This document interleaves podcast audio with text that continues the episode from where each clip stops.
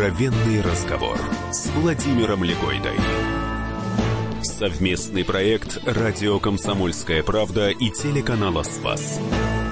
Здравствуйте, уважаемые друзья. И наш сегодняшний гость Никита Сергеевич Михалков.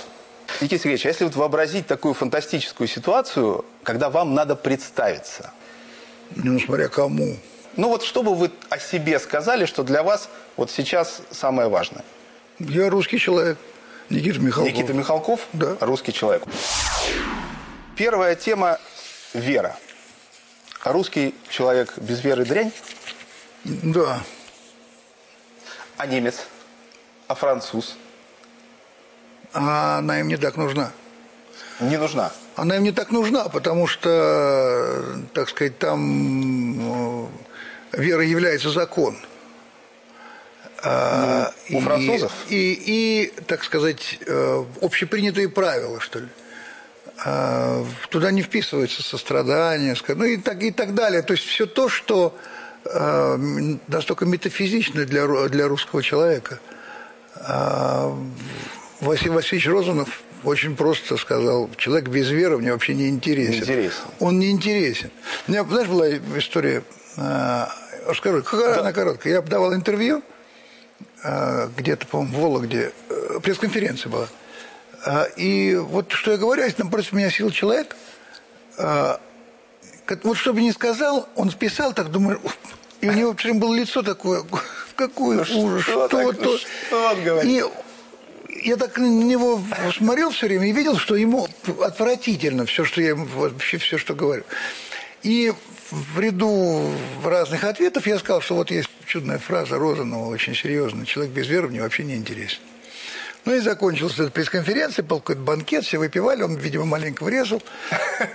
И он подходит ко мне и говорит, можно вам вопрос? Я говорю, конечно. Он говорит, вот смотрите, я не пью, не курю, не лгу, не лжесвидетельствую, никого не убивал, не изменял жене, э, ну и так далее. И рассказал, Хороший мне, человек. и рассказал мне, так сказать, в общем, о себе, ну, как о очень добродетельном человеке. Он говорит, ну я не верую. И что, я вам не интересен? Я совершенно просто без пауз сказал, абсолютно.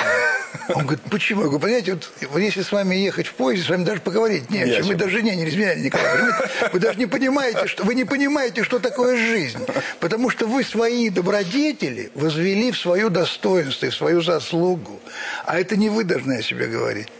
Вы тварь дрожащая. И поэтому вы должны все время ощущать себя человеком недостойным, как предлагает Достоевский. Я не предлагаю вам это делать, потому что вы никогда этого не сделаете. Но то, что вы возводите в добродетель, а, это настолько умозрительно, и вы собой любуетесь. Это и есть самое большое и серьезное искушение. Вот это и есть, э, так сказать, э, гордыня. Это ваша гордыня. А гордыня, вера, сострадание, э, со- со- самопожертвование, они не совмещаются. Ну, у немцев же они тоже есть, и у французов есть. Что? Э, э, И вера, и сострадание. Я имею в виду, что вот когда Розанов говорит, человек без веры не интересен, любой человек, э, ну, нельзя же себе представить, что миллионы, десятки, сотни миллионов людей совершенно неинтересны. Я думаю, что Розанов говорит про русского человека без веры, потому что он дрянь, как, как было сказано. Поэтому, но дело в том, я же не осуждаю, это латинянская вера, европейская вера, это добропорядочное, так сказать, посещение храма, э, телеграммы, поздравления родственников с именинами и так далее, и так далее. Но, э, и- но э, как только возникает критический момент, тут вступают в силу совсем другие интересы. Мой отец тончайший в этом смысле был человек, который никогда не сопротивлялся маме, когда мы же были выцерклены с детства. С детства, да. Ходил батюшка к нам домой, к матери. И отец просто уходил из дома, и он как будто никогда ему сказали в ЦК, ну как так, Селович, вы, так сказать, член ЦК, вы то, вы это, и у вас ну, стыд какой, у вас поп ходит к вам. Он сказал с присущим ему юмором и реакцией, он говорит, послушайте, моя жена старше меня на 10 лет. Когда умер Ленин, ей было 14 лет уже. Ну, как я могу ее отучить? Это уже, знаете, это... и ну ладно, хорошо. Пусть ходит. Да, и, э, но мы были осторожны, и никто этим так сказать, не, не, не козырял, просто из безопасности по поводу отца и так далее, и так далее. Когда и в армию ушел, мне тоже мама зашила крестики, Крестик, потом да. у меня был в бушлате, Бушлате, на да. флоте. Э, Мои дети уже, я уже смотрел на моих детей маленьких, когда приходили в храм, уже Тёма там с, как- с какими-то ходаками на коленях, там все, он около алтаря, уже как, как дышать было. Конечно, это э, удивительное наслаждение внутренней свободы, когда ты э, этим живешь, и это не является, так сказать, твоим подвигом. Откровенный разговор с Владимиром Легойдой. Гость программы Никита Михалков.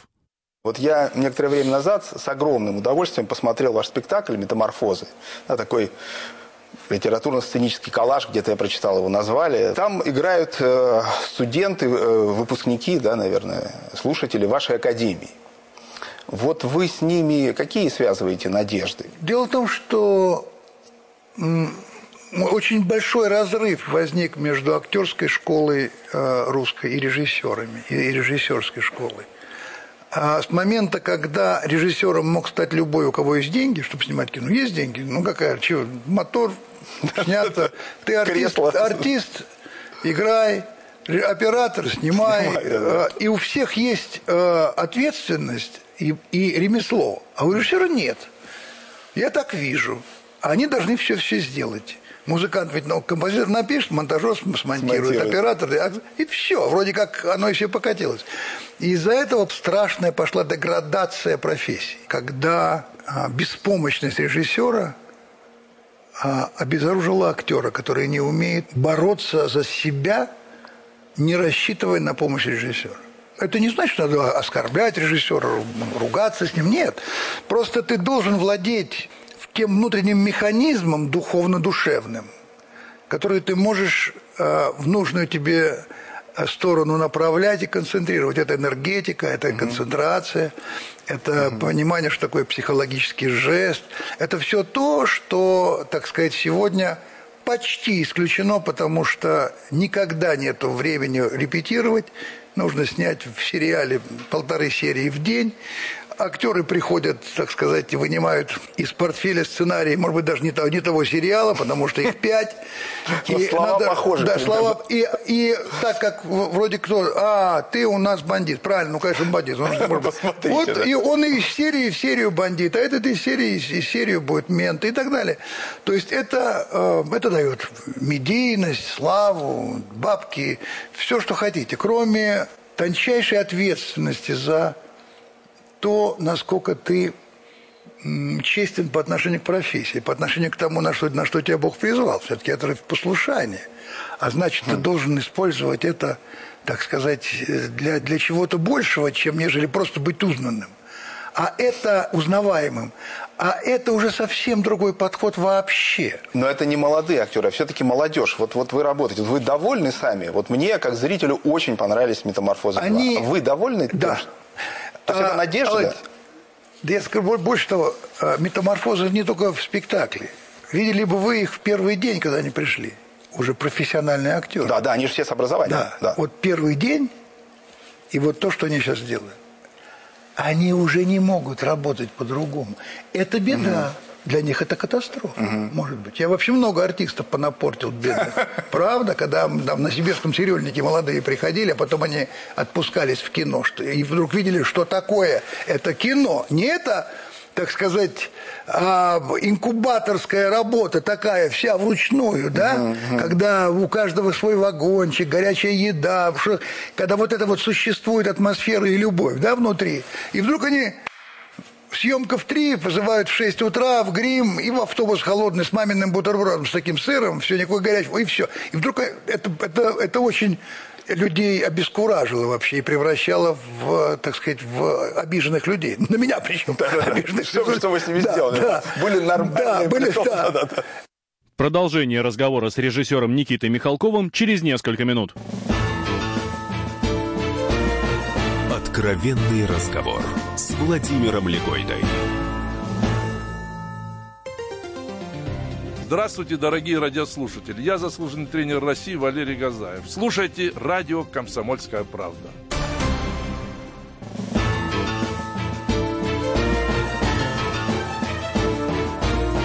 Откровенный разговор с Владимиром Легойдой. Совместный проект «Радио Комсомольская правда» и телеканала «Спас». Наш сегодняшний гость Никита Сергеевич Михалков. Вы э, и говорили, и в книжке э, пишете, что когда актер не знает, что играть, он начинает плакать. Вот там Настасья Кинский, по-моему, вы вспоминаете, да, что вот раз и заплакала. А, а как вот вы, есть какой-то универсальный способ, когда вы актеру, ну, вы, вот это, это всегда ситуация, или вы можете объяснить, когда нет. надо, когда не надо? Не-не-не-не-не. Нет, это не очень точно. Когда актер не знает, что делать, он начинает совершать физические действия. Чесаться, прикуривать, протирать очки. А одна из важнейших сторон нашей, нашей работы а, в Академии – это заполнение внутреннее. Угу. А, вот в жизни вы едете в поезде с человеком. С одним человеком вы должны все время а, пытаться о чем-то говорить, э, по погоде, вам неловко с ним да, молчать. Молчать, вам... да, да, да, да, И очень это очень точно. дискомфортно, угу, потому что да. у вас скорее желание приехать, либо выйти. выйти да. Если он куда-то вышел, слава А есть люди, которые могут бесконечно молчать, и, и атмосфера, она все время подпитана внутренней загрузкой каждого из вас. Угу. И это не значит, что вы сидите, думаете, а это значит, что вы энергетически совпадаете, угу. и ритмически совпадаете, и угу. температурно совпадаете. Большой артист, профессиональный артист может молчать так, и все будут смотреть на него.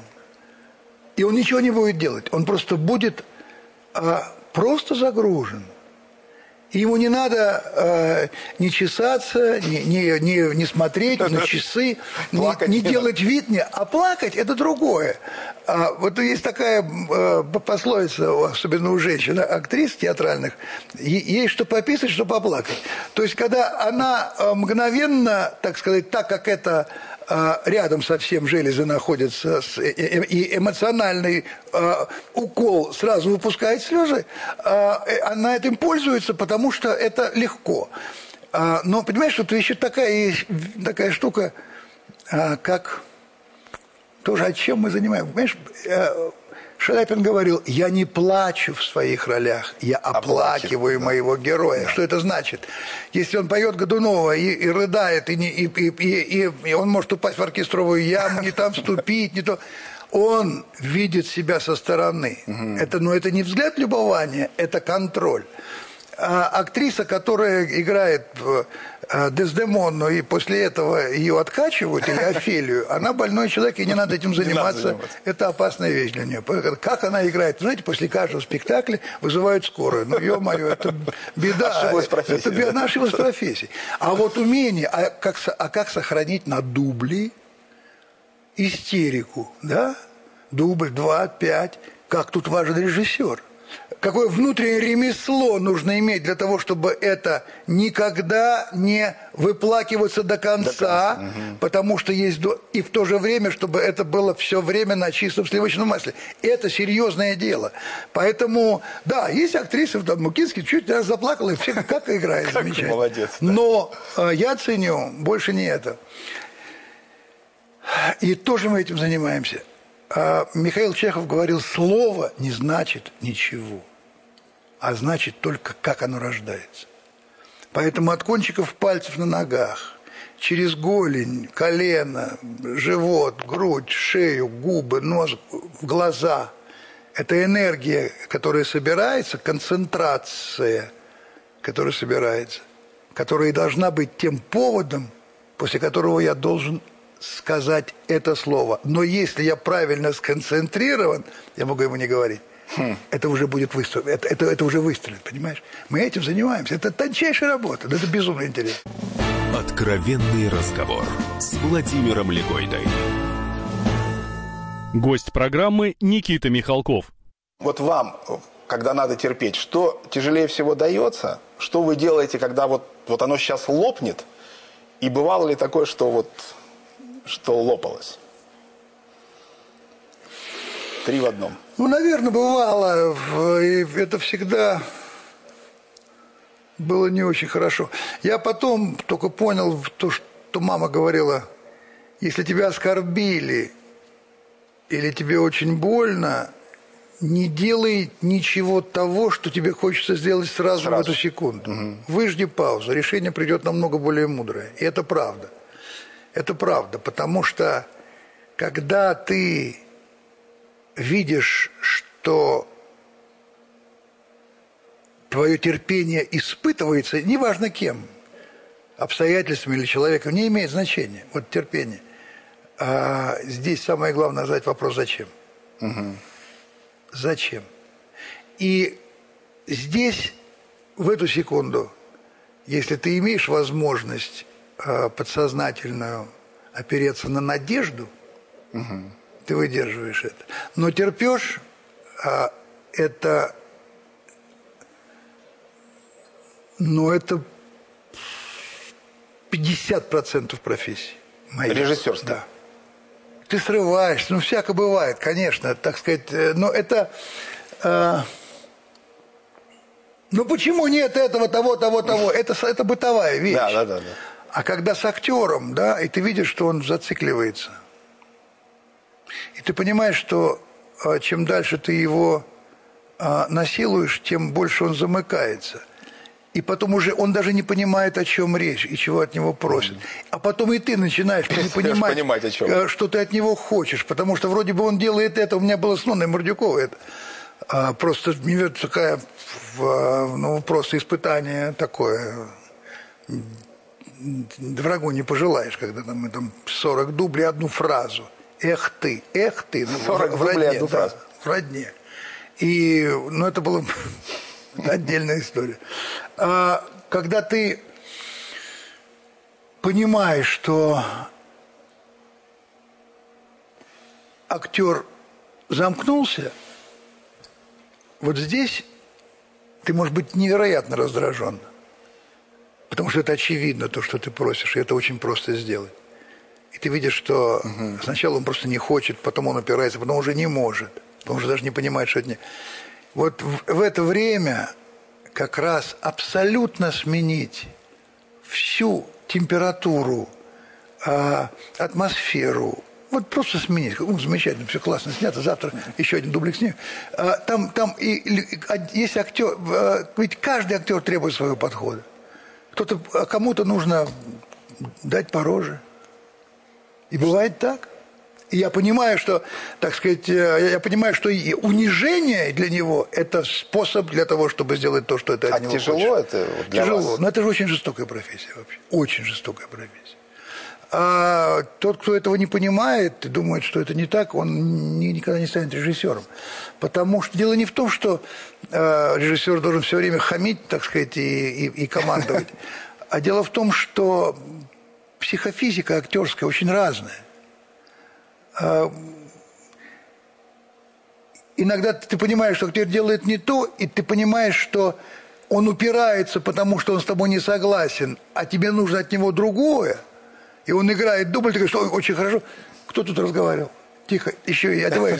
Только знаешь, поправим, давай. И Второй. Кла- Слушай, почти, вот ты прав был. Ты, я с тобой, извини, прав. Кто разговаривал? Потом ты выгоняешь человека из павильона, она плачет, ассистентка, а ты подводишь актера к тому, что и он убежит. Он говорит, вот, говоришь ты, потому что он сделал то, что тебе надо, а он убежден, что сделал он он сделал то, то, что что он хотел. сам хотел. Да. Но это, вот для этого терпешь, ну вот так. А вы как актер упираетесь? Нет, Нет? нет. Прямо вот, а если, ну, если вам... Нет, ну, нет, ну я просто стараюсь до этого не доводить. А, Это Или на очень, очень многие, очень многие боятся меня снимать, думают, что я буду сейчас режиссировать. Это вранье. Я артист, с утра выпил, весь день свободен. Какие, как у, у Марчелла Настроения спросили, а, трудно? Говорю, да что трудного? Я проснулся, выпил кофе, за мной прислали машину. Привезли на студию, загримировали, сделали красивым, дали слова. Я их сказал. Меня накормили, я выкурил сигарету, выпил кофе, мне заплатили деньги и меня отвезли домой. Что тут трудно? Все очень легко. Но а, когда ты работаешь, э, я просто, ну, как бы никогда не, не, не работал с теми, кому я не доверяю. Ну, так, слава тебе, Господи, мне Бог дал такую возможность все-таки выбирать.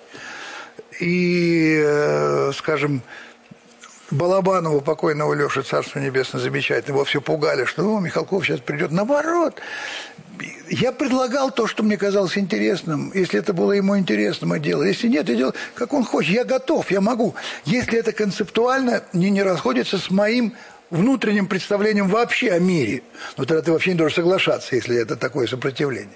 Если ты видишь, что там есть что делать. Например, я снимался в жмурках, меня все упрекают. Да. Зачем вам это надо? Да. Это очистительная клизма. Но это возможность оторваться от того образа, который ты ну, уже это, играл. Да, и это от Паратова, от всего. Это, угу. это должно актеров воодушевлять. Продолжение разговора с режиссером Никитой Михалковым через несколько минут. Откровенный разговор с Владимиром Легойдой. Добрый день, дорогие друзья. Я Владимир Винокур. Слушайте радио «Комсомольская правда».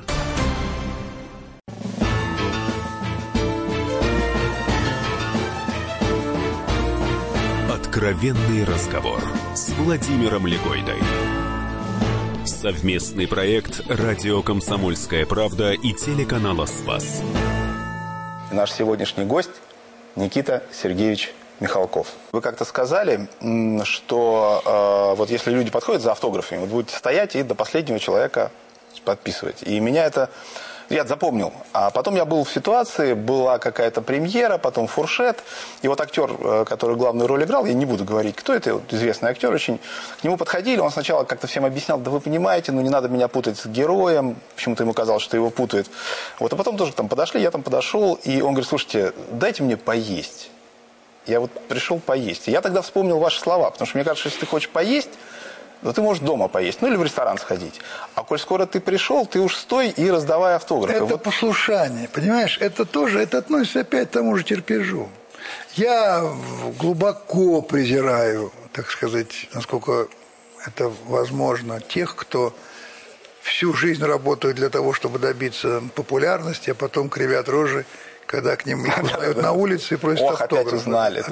Вот это, а, понимаешь, это очень важно понять человеческую психологию. Если я тебя узнал, то я подспудно убежден, что и ты меня знаешь. Ну, это же, ну вообще, да, ощущение, это что это ой, родной. Родной. Да, да, да, я, да, да. Как? Ой, вот блин. Это.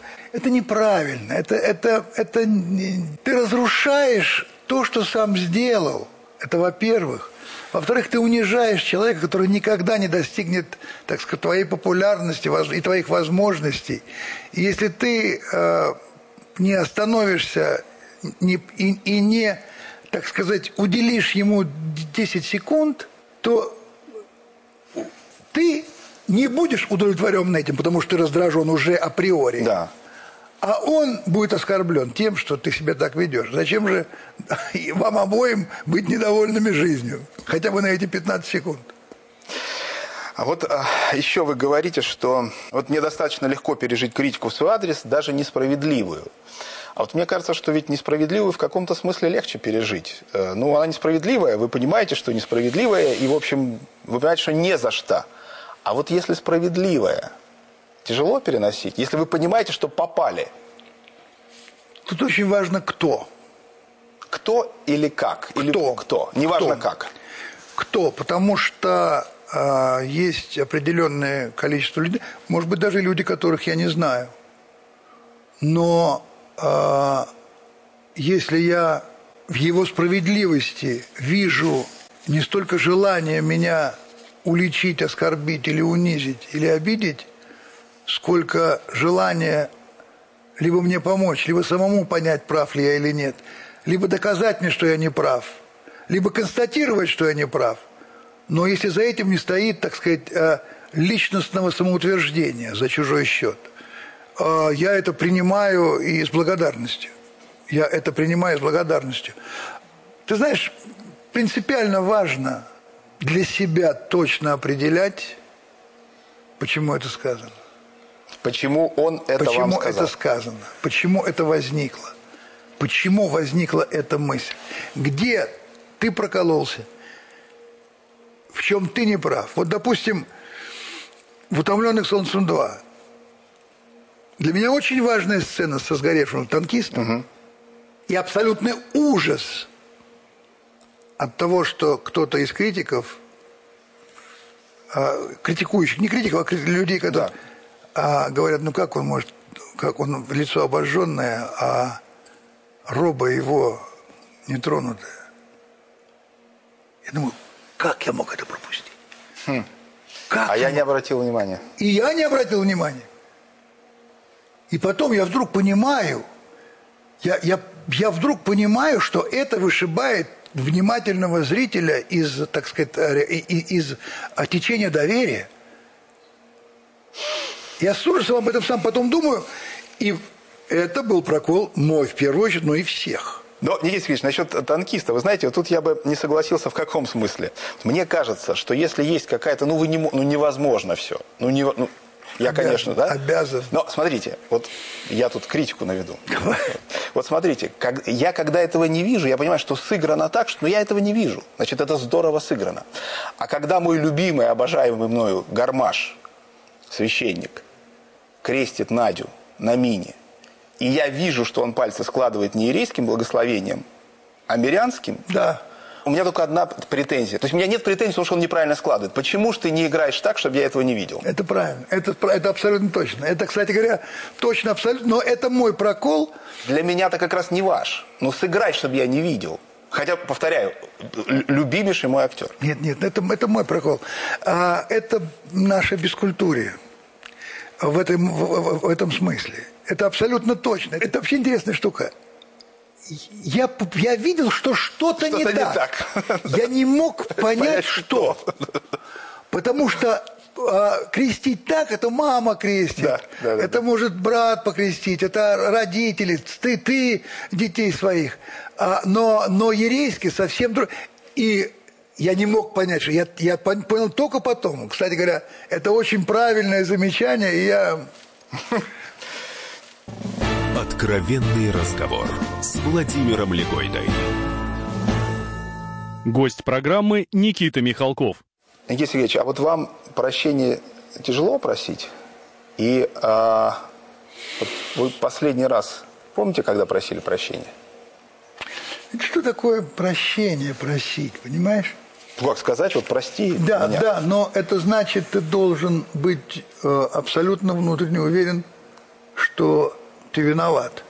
Потому что э, очень часто прощение, про- просить прощения просто формальная вещь, просто, извини, ради бога, ну что ты... Это тонкая и очень глубокая проблема просить прощения. Я очень чувствую несправедливость. И в том числе я очень остро чувствую собственную несправедливость. Если она Когда есть. вы... Когда я да, несправедлив. Да, несправедливый кому-то. Но путь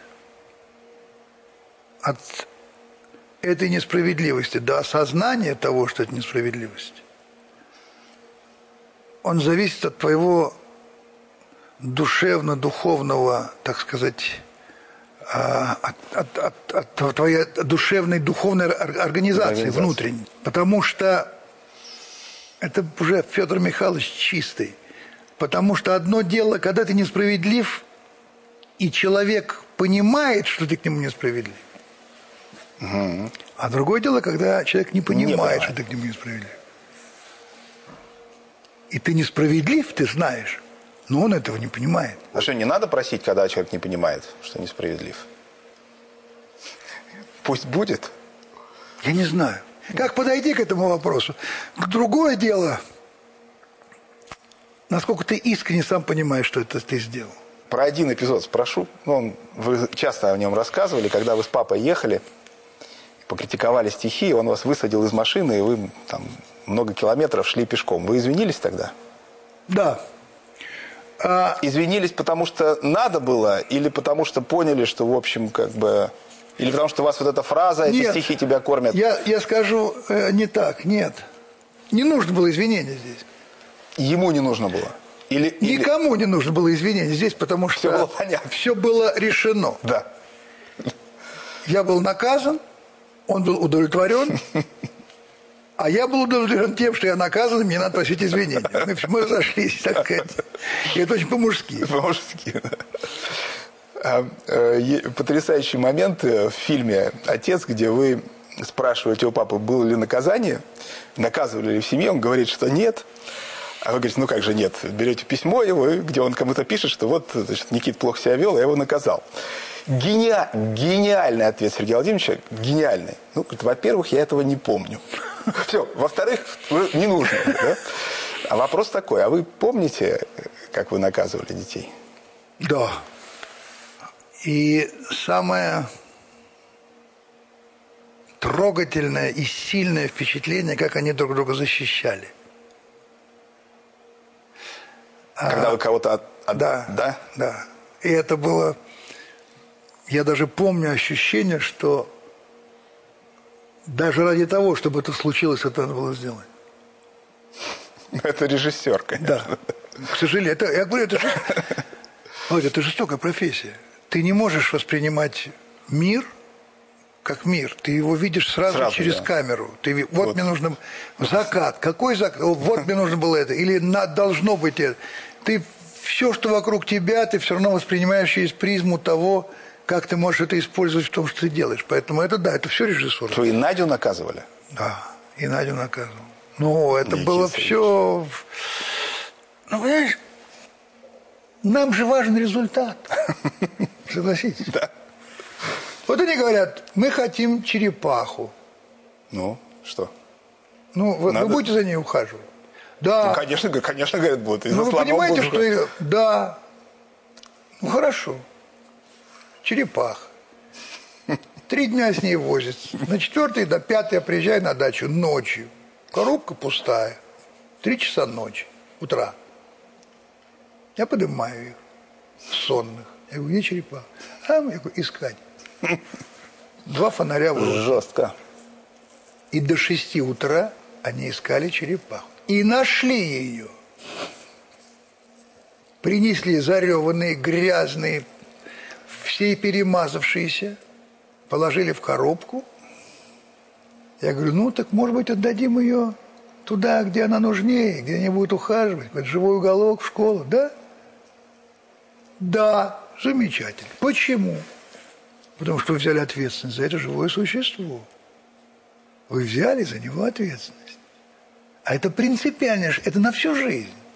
Хотим хомя... хомя... Нет, нет, не хотим хомячка. Хомячка уже не хотим. Понимаешь? Хватит черепахи. А ничего важнее нет, чтобы это было справедливо.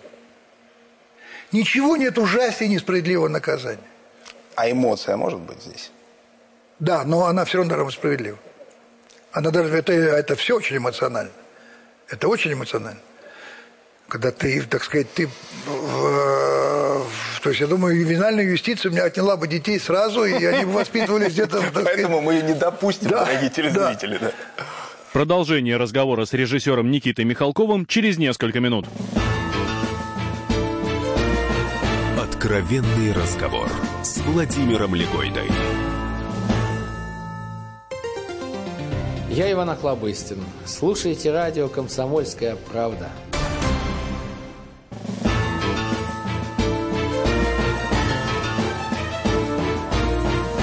Откровенный разговор с Владимиром Легойдой. Совместный проект «Радио Комсомольская правда» и телеканала «Спас». Наш сегодняшний гость Никита Сергеевич Михалков. Самое страшное – это несправедливость наказания. Я помню, когда мама моя очень несправедливо обидела Тему маленького.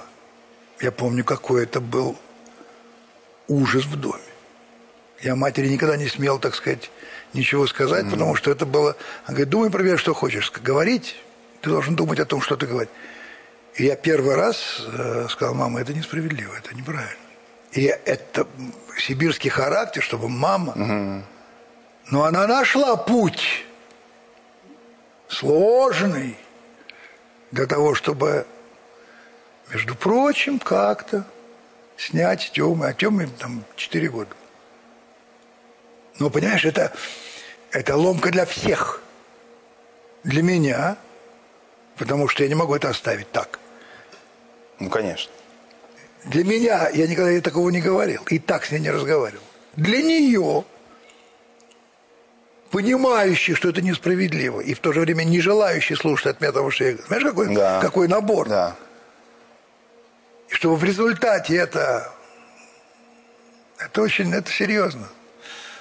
Я помню, как Надя с мамой, с моей мамой, они, они поругались. Но Да, вы- Надя, вы они не это, разговаривали вообще друг Да, с другом. там, не Да. ходили по разным дорожкам. Не, две женщины поссорились. Да, Наде 5. Да, Надя 5, а маме 80. Вы пишете. Никогда не буду снимать кино о том, чего я не люблю. Я буду снимать кино о том, что люблю. А вот что я не люблю, зритель должен понять, увидев и почувствовав, что я люблю. Ступая на очень тонкий лед, мне кажется, вы не очень любите Достоевского. Нет. Скажу Говори, почему. говори, говори, Скажу почему. Я, я- Ну, ну, ну, интересно, вполне- мне да. интересно. Смотрите, в вашей книге, которую я читал очень внимательно, и мы забились и проверим еще там одну цитату, да? Фамилия Достоевский встречается трижды. Первый раз, когда папа вам дал за трещину, и вы летели мимо полок и читали корешки книг. И второй третий раз, когда вы пишете о том, как надо обращаться с классикой. Все. В творчестве вашем Достоевского нет. Ну, нет у вас фильмов. Это почему? Вы так чувствуете Чехова, Стоп, Бунина. стоп, стоп, стоп. Это просто, я смотрю, и спектакль смотрел, и э, фильмы ваши. Я, ну, мне даже кажется, что вы про Чехова лучше, чем Чехов. А что с Во-первых, вы не читали, Владимир Иванович, мою книгу, мои два- армейские дневники, А которые я 40 лет прятал. Да, так э, Там они все пропитаны Достоевским, я, потому что я всю армию, весь флот читал Достоевского. И, и Бурсова про Достоевского, и, и так далее, и так далее. Я снимался в э, «Униженных и оскорбленных». я ждал, вы вспомните или нет. Конечно, ну как же, это... 90-й год, Скинский как раз. У Ишпая. Потому что я кое-что там дописал в своей монологе. Ага. Да, За Федора Михайловича. за Федора А Михайловича. как интересно. Когда я говорю, что есть женщины, которые э, так несчастны, что они счастливы от своего несчастья. Но я в развитии только Достоевского. Это было только в развитии Да, этого да, характера. да, Там да. не было Не, ни- я прекрасно Да, помню эту роль. Это Я только, это только в развитии. Но я его боюсь. А что? Чего вы боитесь? Я боюсь умножить свой темперамент на темперамент Достоевского. Понимаешь? Я боюсь перебора. Взрыв получится. Он настолько то, что он ненавидит, он настолько это фотографически и эмоционально фиксирует, что для меня начать это экранизировать, понимаешь, чем говорю? это Да-да-да-да. Та самая смесь. Я не сравниваю, не дай бог, я не про, не про величину Достоевского. Я, я говорю про, просто про мое, про мое я внутреннее понимаю, ощущение того, что этого достаточно, что он этого сделал. Этого нельзя дальше трогать. Потому что как только это получает грим, лицо и так далее, есть прекрасные картины по Достоевскому, я никого не хочу, так сказать, упрекать. Но а, это а, овеществление, оно, оно мне мешает. Вот такой у нас финал. Мел Гибсон, говорят, собирается снимать продолжение «Страстей Христовых». Я бы хотел вас попросить поставить точку в предложении. А, Как вообще, можно ли снимать на евангельскую тему? Можно ли актеру играть Христа? Снимать нельзя, воздержаться. Где вы ставите точку? Знаешь, если бы я не видел картину, а, если бы я не видел картину Маджи Маджиди э, про э, Мохаммеда, гениальную картину. Вы не видели эту картину? Нет. Гениальная картина. Просто гениальная картина. Запрещенная в Египте, еще где-то, потому что там его же нельзя показывать. Ну, там лица нигде не показывают. Но с точки зрения поэзии и веры, вот что надо показывать в стране, где существуют разные конфессии. Это невероятная любовь и восхищение самим суще- Там есть сцены, это самая дорогая картина иранская. Там есть сцена, когда в Мекке э, его дед его держит, э, лица нигде не показано, мальчик. и идет какое-то нападение на слонах, какие-то эфиопы, что-то там такое, и летят птицы. И у каждой птицы камень в клюве. И дед молится, чтобы это, а там несутся. И вдруг это, все эти птицы все выплевывают, эти камни, и, бомб, и эти падают слоны. Это так поэтично сделано, невероятно. Потом, господи, вот если бы можно было бы снять такой чистоты, веры и а, наивности, такой сказочной наивности на, на, на православную тему. Вот до этого фильма я говорил нельзя. А я не могу сказать надо, потому что я не знаю как. Воздержаться, скорее всего, пока не поймешь как. Спасибо, Спасибо. Никита Сергеевич. Спасибо огромное. Это был русский человек Никита Сергеевич Михалков. Откровенный разговор с Владимиром Легойдой. Здравствуйте, я Тутта Ларсен, а вы слушаете радио «Комсомольская правда».